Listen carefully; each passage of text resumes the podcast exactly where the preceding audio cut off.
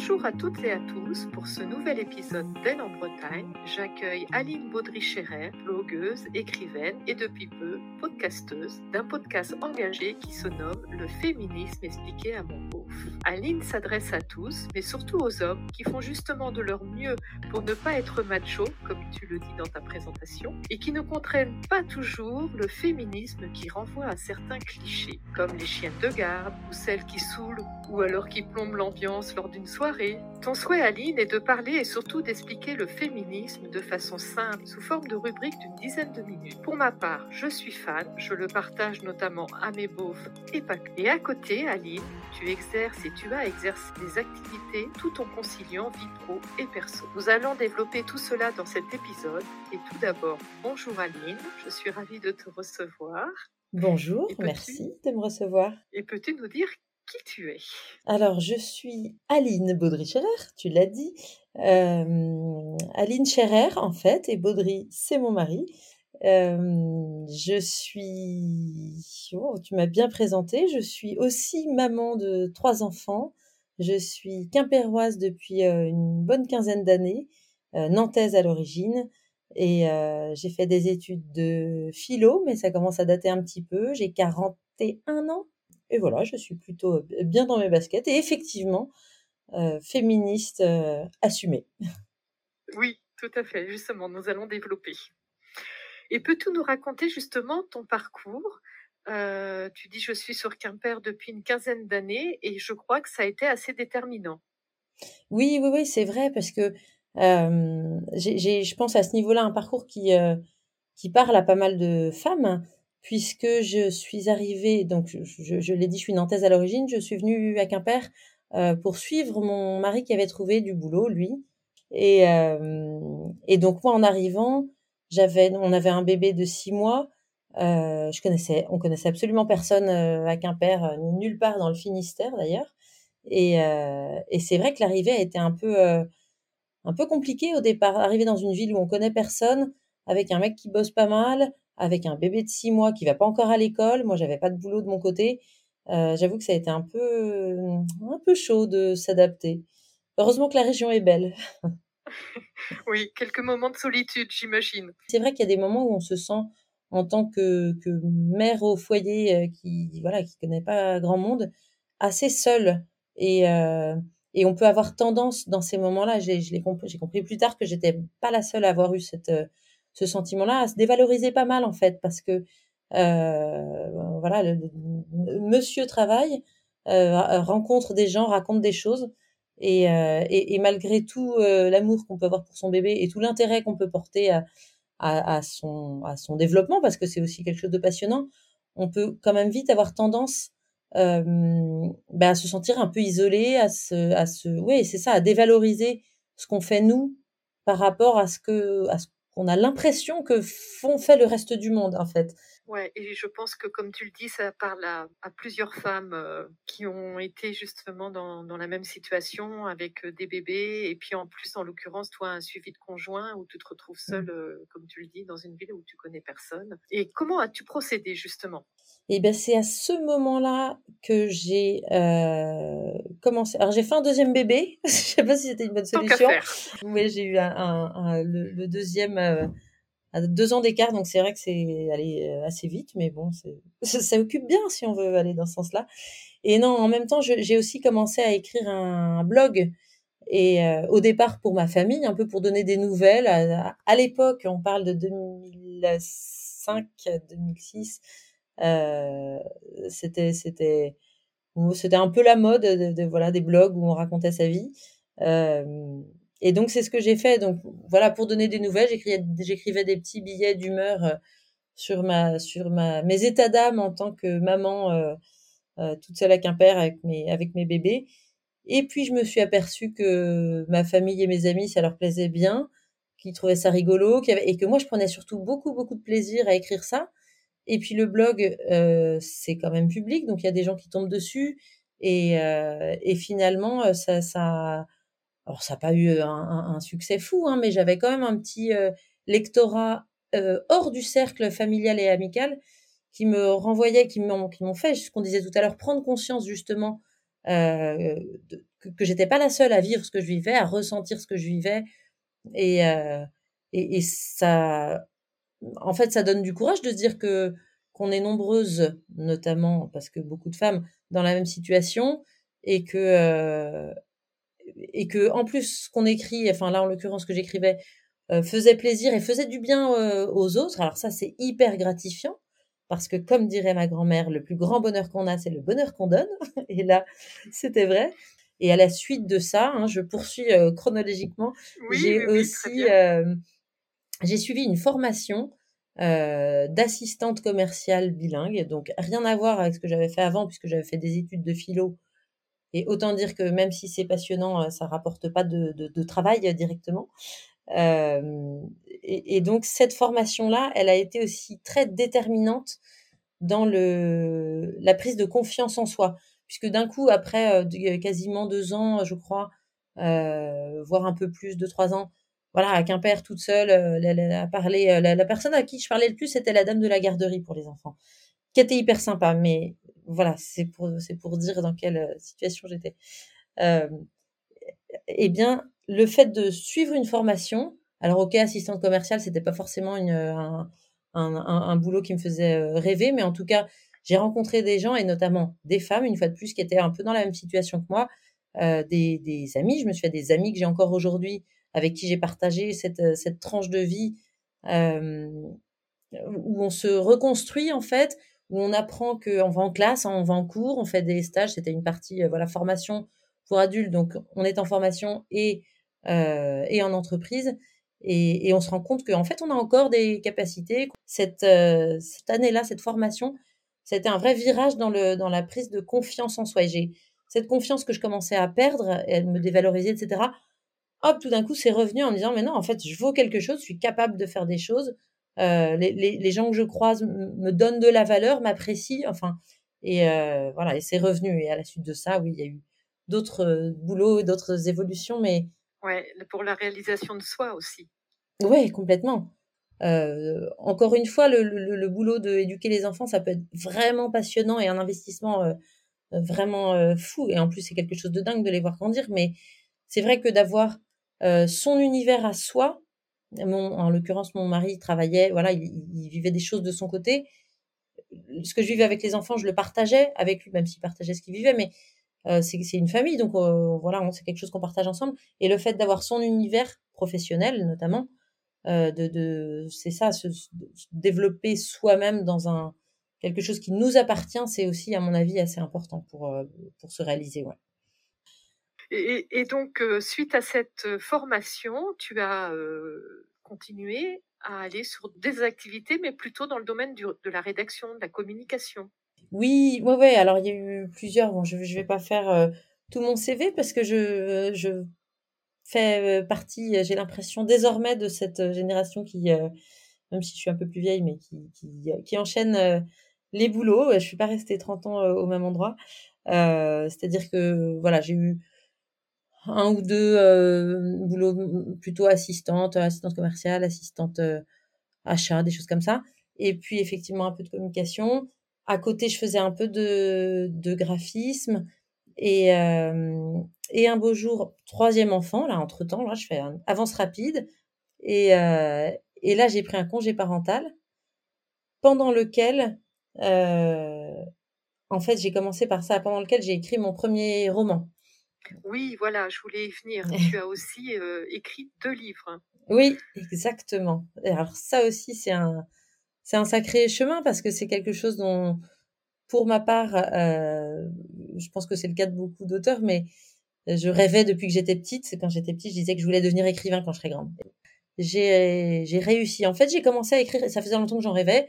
J'ai démarré, j'ai écrit 15 pages. Là, je me suis arrêtée euh, parce que je savais plus, je savais plus quoi dire. Euh, page blanche, je savais plus comment avancer.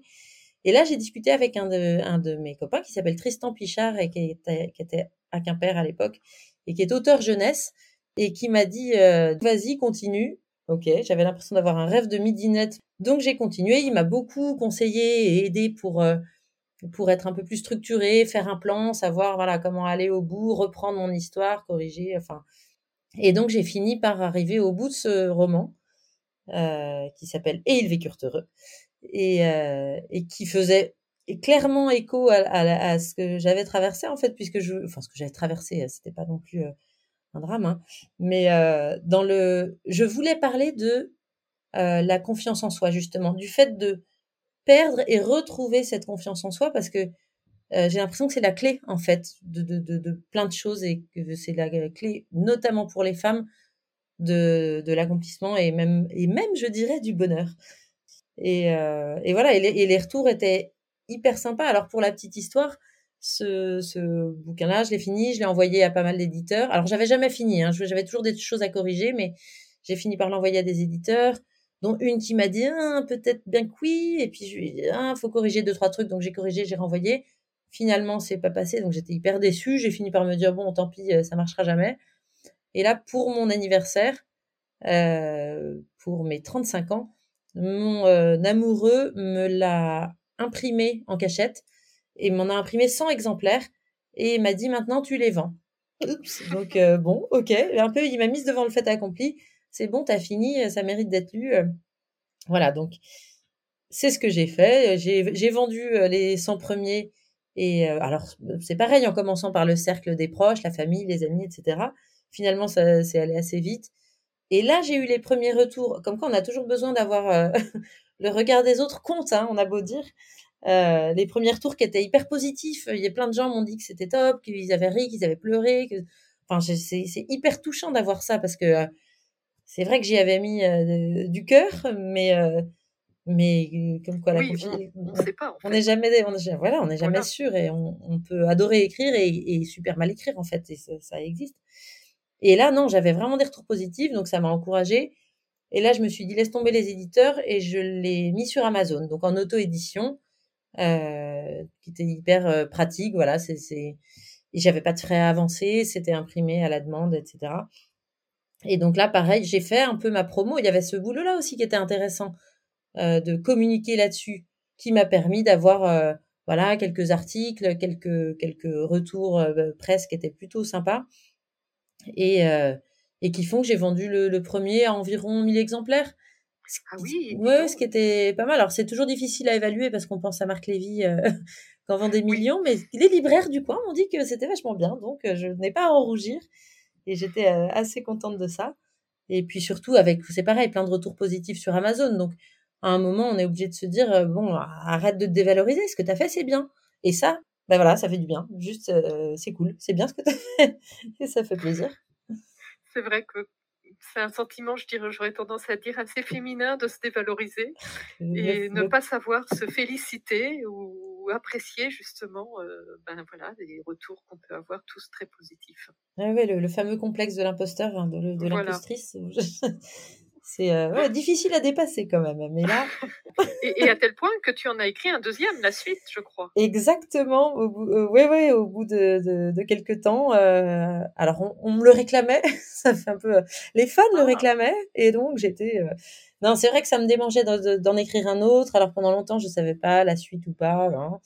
Et donc, j'ai fini par écrire la suite du, du premier roman. Et, et, là, et sur le deuxième, on est, on est plutôt sur une remise en question, un questionnement de, euh, je dirais, des idéaux perdus ou pas, de comment on a évolué euh, entre, parce que c'est une question que je me pose aussi. on va parler de féminisme, mais c'est, ça m'a, ça m'a questionné assez tôt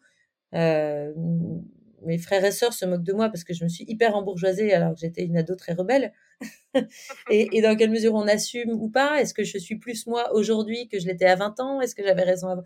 Enfin voilà, toutes ces questions-là, moi, ça me, ça me, ça m'intéresse pas mal. Et donc ce, ce roman-là parle aussi de ça, toujours avec de l'humour. Le deuxième, c'est juste une chanson. Le titre. Le titre, ouais. Et les deux sont sur Amazon euh, jusqu'à présent parce que euh, j'ai eu la chance là tout récemment de rencontrer un éditeur qui a décidé d'éditer mes deux premiers romans. Donc, il va les condenser en un, les sortir directement en poche. Donc, c'est, euh, je dirais, la voie. Euh, d'habitude, un, un, livre sort d'abord en version qu'on appelle brochée. Et ensuite, quand il, est, quand il a été vendu, il passe en version poche. Donc là, ça va. Comme il a déjà eu sa première vie euh, sur, sur Amazon, enfin les deux, voilà, ça va être un seul roman qui sort en poche en janvier. Donc, c'est un éditeur qui s'appelle Sodiart et qui est, c'est plutôt chouette parce que c'est un, une maison d'édition qui est une filiale en quelque sorte de Cultura, des magasins Cultura. Donc, il va être bien diffusé et notamment chez Cultura. J'ai hâte de vivre cette nouvelle aventure pour mes romans aussi. Ouais, c'est clair. Mais quand tu dis tu as trois métiers, mais pour moi, tu en as un quatrième avec le podcast. Ouais, bah, trois. Alors, on va dire trois métiers qui euh, me font gagner un peu de sous. Voilà. pour le reste, c'est du bénévolat. Mais, mais ça compte aussi dans le, dans le temps passé, ça c'est clair. Puisque, euh, bah oui, le podcast, donc ça, ça a démarré en mars, 8 mars, journée du droit des femmes. Et donc, c'est venu, donc le féministe m'expliquait à mon beauf moi, j'écoutais déjà pas mal de podcasts de mon côté. Je trouvais que le support était assez intéressant, même si mon, mon, mon moyen d'expression privilégié, c'est l'écriture. Et au départ, je voulais écrire un livre là-dessus. Et finalement, euh, il m'a semblé, je sais pas d'ailleurs, il m'a semblé pertinent de parler de cette façon-là, parce que je, voulais suite à plein de discussions que j'avais pu avoir, alors avec mes beaufs, euh, c'est vrai, mais aussi avec euh, des amis, enfin des discussions sur le féminisme, de toute façon, je pense qu'on en a tous et toutes pas mal euh, depuis, depuis MeToo, par exemple, et, que le féminisme prend une place de plus en plus importante, et, je crois que c'est tant mieux. Et donc, il y, avait plein de sujets comme ça qu'on débattait en famille ou entre amis, et, et, il me semblait intéressant de pouvoir euh, aborder tous ces thèmes-là qui pouvaient être très différents, euh, voilà, en expliquant d'une manière assez simple, parce que en fait souvent il y a des, il y a des frictions ou il y a des, des gens en fait qui se sentent agressés par le féminisme. Juste le terme de féminisme, ils ont l'impression euh, que c'est une euh, ouais une agression, enfin que ça, ça, ça... et du coup moi j'avais envie d'expliquer que en fait pas du tout. Le féminisme c'est euh, hyper humaniste et ça va faire du bien à tout le monde et que en, adhérant tous et toutes à cette euh, cause-là, on va juste faire progresser l'humanité, quoi, parce que juste vouloir les mêmes droits et, la même euh, valeur les uns et les autres, enfin les unes et les autres, euh, voilà, c'est quelque chose de positif. Et j'avais envie de l'expliquer avec des, petits épisodes assez courts, voilà, sur différents sujets. Et puis l'avantage du podcast, c'est que mes beaufs peuvent, peuvent pas me couper la parole. Ah, je vais au bout. et ça, c'était assez sympa et avec humour, euh, voilà, toujours, euh, c'est ça l'idée aussi, c'est de, de, braquer personne et d'expliquer gentiment que, euh, voilà, pourquoi on a du poil aux pattes ou, ou pas. Alors justement, par rapport aux épisodes que tu as, tu en as fait combien jusqu'à maintenant? J'en ai fait de, 11, 11, je crois, ça y est, ouais. Et tu as déjà abordé, à chaque fois, tu traites une thématique. Oui, ouais, ouais. minutes. Euh, dans le dernier, par exemple, je parlais de la galanterie. Qu'est-ce que les féministes reprochent à la galanterie alors qu'a priori c'est plutôt de la politesse et c'est plutôt sympa et c'est plutôt agréable? Ça, je trouvais ça intéressant parce qu'effectivement, moi-même, j'ai été élevée avec ça. J'adore ça quand un mec est galant, en fait, je trouve ça super agréable. Mais, mais quand on creuse un peu et qu'on y réfléchit, dans quelle mesure c'est aussi une, forme de, prison dorée, une forme de, piège, quelque chose qui fait que bah, finalement on met les femmes sur un piédestal et, euh, et qu'on les empêche de, euh, enfin, oui, dans les faits, on, les empêche de faire certaines choses, de porter des, charges lourdes, on les enferme dans un rôle. Elle aussi, voilà, c'est une répétition de, ce patriarcat. Et, euh, et, et, malgré tout ce que ça peut avoir de séduisant, et eh ben finalement, c'est pas si bien que ça. Et ça, on peut le dire sans être agressive et sans et sans euh, cracher dessus et en essayant de comprendre euh, que les voilà qu'on qu'on est nombreux à avoir été élevés avec ça et donc se défaire de ça c'est c'est compliqué aussi. Après il y a des sujets un peu plus euh, un peu plus euh, difficiles comme je pense à la culture du viol par exemple pouvoir expliquer ce que c'est que cette culture du viol c'est-à-dire euh, le fait qu'on est pareil tous et toutes élevés dans un univers dans un monde où où finalement ce, ce, crime qu'on trouve tous abject qui est le viol eh ben il est il n'arrive pas par hasard, et c'est pas par hasard que euh, dans 98, je crois, pour cent des cas, ce sont des hommes les violeurs et des femmes les, les personnes violées. C'est pas juste de la testostérone euh, et de la violence naturelle qui fait que, non, c'est toute une éducation. On a toutes et tous vu des films de, James Bond où, euh, où il force un peu la nana et puis finalement elle est contente. Donc on est élevé en se disant, ah ben faut que je refuse et puis, enfin nous les filles, pareil, hein, en se disant, faut que je refuse un peu et après que je cède. C'est bizarre comme code. Un mec, ça veut dire qu'il va être élevé en se disant, si je la force un peu, dans le fond, elle, va aimer ça à la fin. Forcément. Et donc ça, couplé à, on, élève les garçons en se disant, c'est cool s'il a plein de gonzesses, quoi. C'est bien hein, s'il a plein de copines, alors qu'une fille, euh, ça le fait moins quand même. enfin, toutes ces choses-là, la violence, c'est pareil, la bagarre, c'est pour les garçons. Donc si on couple la bagarre, le fait d'avoir plein de conquêtes, enfin voilà, la violence, le fait de forcer, eh ben ça donne le fait que finalement, inconsciemment, on est élevé en se disant que bah, violer, c'est, ça fait partie du jeu, on peut pas faire autrement, on peut pas se réfréner. Alors que si en fait, on est des humains, on n'est pas des animaux, donc on peut, on peut se réfréner et faire évoluer toutes ces choses-là pour, euh, pour ne pas en arriver là, quoi. Et à ces chiffres euh, atroces. Tout à fait. Et c'est vrai que le mot culture du viol peut choquer, mais justement, en écoutant ben, ta rubrique, on s'est dit, mais évidemment. C'est, ça, ouais, ça, ça fait réfléchir. Après, euh, bah, ces podcasts-là, j'aimerais bien que les gens se disent évidemment, mais je, sais pas, c'est difficile. Enfin, si, j'ai des retours aussi qui sont assez sympas et euh, assez positifs, mais euh, je me dis que tout n'est pas toujours intégré. Quelquefois, je me désespère un peu en me disant, mais non, mais combien de temps il va falloir pour ça? Bon, après, je suis quand même assez positive parce que je vois que dans les générations euh, suivantes, et je pense que j'ai plus pas mal de neveux et nièces, mais notamment des neveux d'une vingtaine d'années, et, je trouve que juste avec leurs pères qui sont de ma génération et qui sont pourtant pas des machos, hein, qui sont des mecs hyper sympas, et enfin, et ben les, mes neveux sont encore plus évolués sur, la question du d'un féminisme qu'ils ne nomment pas d'ailleurs, mais leur comportement euh, sont naturellement euh, plus égalitaires que, que ceux de leurs euh, parents, en fait. Et je dis père, mais père et mère, en fait. On est, voilà, ça évolue quand même bien, j'ai l'impression, j'espère, j'y crois. Ouais, je pense, et je pense qu'il y a une partie éducation qui est importante aussi. Oui, ah oui, oui, hyper importante. C'est c'est la clé de. Et ça aussi, c'est très compliqué. L'éducation des, filles et des garçons. Enfin, moi qui me, qui, qui me dis féministe, clairement, à un moment, je me suis posée devant, il y a quelque temps, la chambre de mes enfants en disant, ah, rose, bleu, rose, fille, garçon, fille. Enfin, qu'est-ce qui se passe, quoi? Donc, on, en, voilà, on, cette, cette culture patriarcale dans laquelle on vit, ben, on la transmet quand même, même quand on a des idéaux.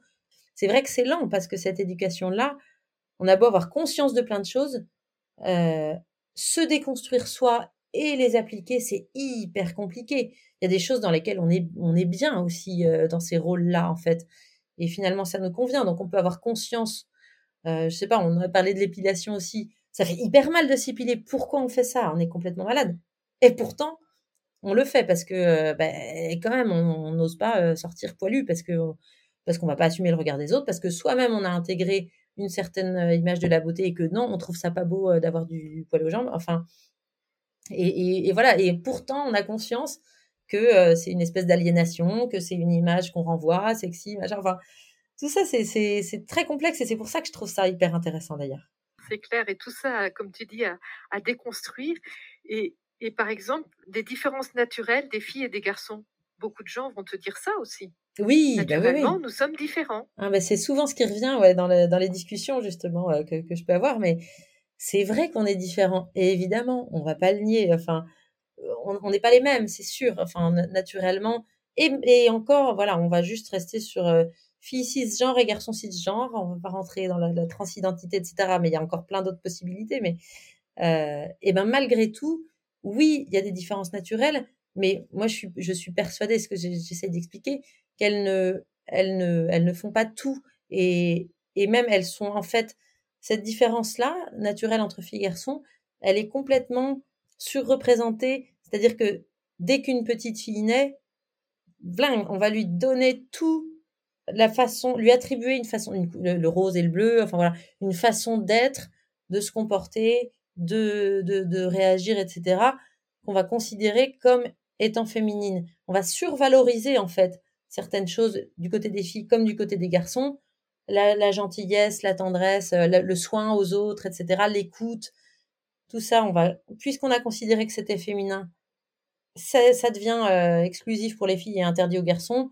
Euh, la bagarre, la violence, les muscles, l'activité physique et le, et le fait de parler plus fort que tout le monde, on considère que c'est et boire de la bière, que c'est masculin, c'est interdit aux filles. Et alors qu'en fait, les deux sont possibles. Et quand bien même dans ces, dans ces comportements-là, il y aurait un petit peu de naturel au départ, est-ce que c'est pour ça qu'on doit les surreprésenter, les survaloriser, et que du coup, eh ben, au final, ça crée des, deux, deux, deux, espèces complètement différentes qui ont du mal à se comprendre, qui ont du mal à... Enfin, alors que si euh, dès tout petit, on était quand même un peu plus élevés de la même façon et qu'on s'autorisait les mêmes, euh, la même tendresse, la même possibilité de s'exprimer, de pleurer, etc. pour les garçons et les filles, la même possibilité de, de se bagarrer ou de ou d'exprimer son, agressivité chez les filles et les garçons, de jouer ensemble aussi beaucoup parce que souvent on met les filles d'un côté, les garçons de l'autre, mais si on si on, acceptait euh, que l'amitié soit possible entre les filles et les garçons, qu'on n'allait pas mettre de la séduction tout le temps aussi. Il y a ça, ce truc de dès qu'on voit un petit garçon et une petite fille,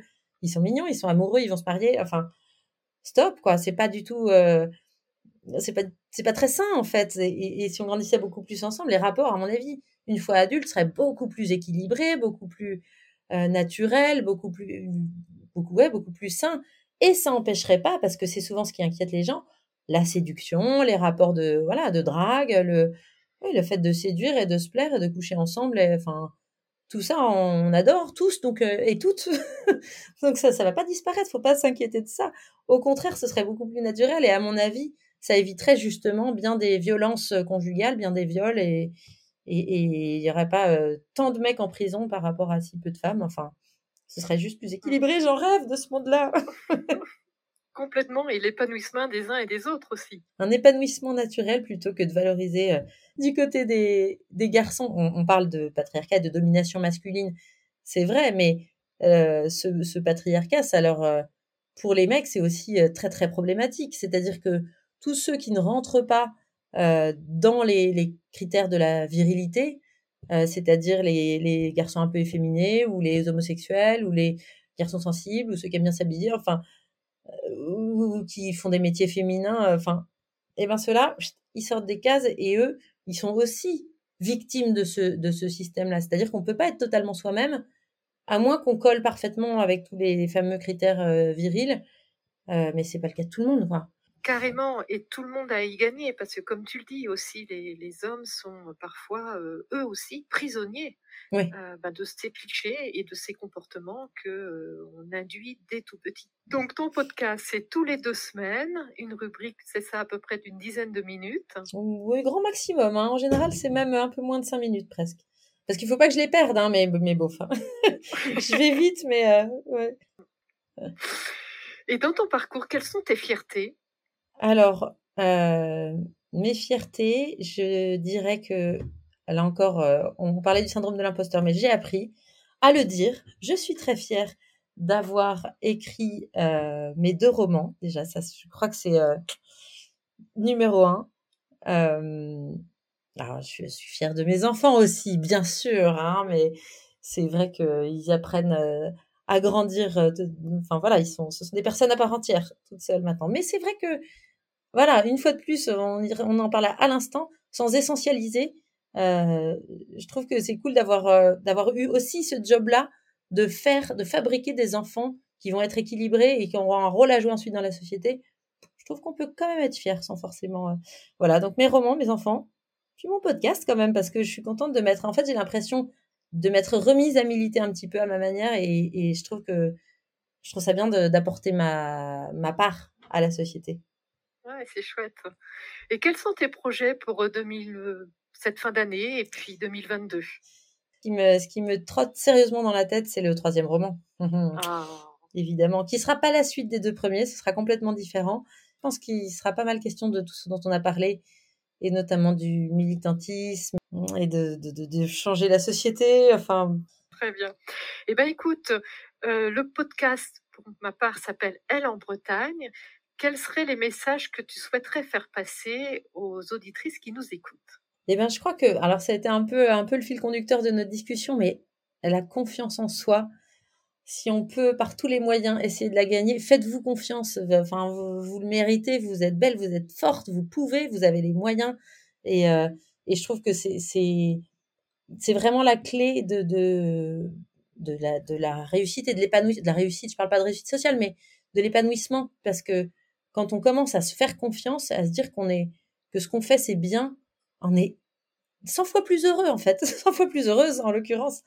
Donc allez-y, faites-vous confiance, vous le méritez. Voilà ce que je peux vous dire. Et par rapport à la Bretagne, quel serait le lieu, l'événement, le personnage, la recette euh, que tu souhaiterais euh, partager? Eh bien, tout bêtement, j'y ai pensé et je me suis dit que ce qui m'avait le plus euh, aidé quand je suis arrivée à Quimper, en, ne connaissant ni la ville ni les gens, eh ben, c'est de me promener dans les rues de Quimper. On, a, la, ville est hyper jolie, c'est vraiment agréable et on dit souvent de Quimper que, que c'est une belle endormie, que c'est un peu mort c'est un peu bourgeois. Alors c'est peut-être vrai, mais moi quand je suis arrivée avec mon bébé de six mois dans sa poussette et que je connaissais personne et que après la sieste je savais pas quoi faire, pardon, j'allais faire un petit tour dans Quimper et ben, ça me faisait du bien, ça m'apaisait. C'était vraiment un endroit euh, agréable et, pouvoir. Euh, alors après, je pense qu'on peut, voilà, on peut dire ça de plein d'endroits en Bretagne parce que c'est le plus beau pays du monde évidemment. Et quand on vit depuis longtemps en Bretagne, quelquefois on oublie ça, mais c'est tellement beau, on regarde autour de soi et... Euh, un grand merci Aline pour notre échange riche et passionnant. Si ce n'est pas déjà fait, j'invite les auditrices et les auditeurs, bien sûr, à lire ton livre qui euh, va bientôt sortir en livre de poste, si j'ai bien entendu, en janvier 2022. Oui, c'est ça, il va sortir en janvier 2022. Et bien sûr aussi à découvrir ton excellent podcast, donc le féministe expliqué à mon beauf, qui est accessible sur toutes les plateformes d'écoute, à vous abonner bien sûr, et puis aussi à te suivre sur les réseaux sociaux. Je sais que tu es sur Instagram, Facebook et LinkedIn. Aline, je te souhaite bon vent pour la suite. Merci beaucoup de m'avoir invité. À bientôt.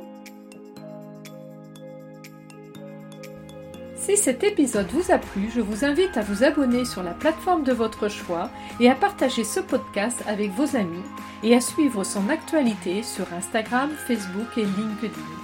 À très bientôt et Kenavo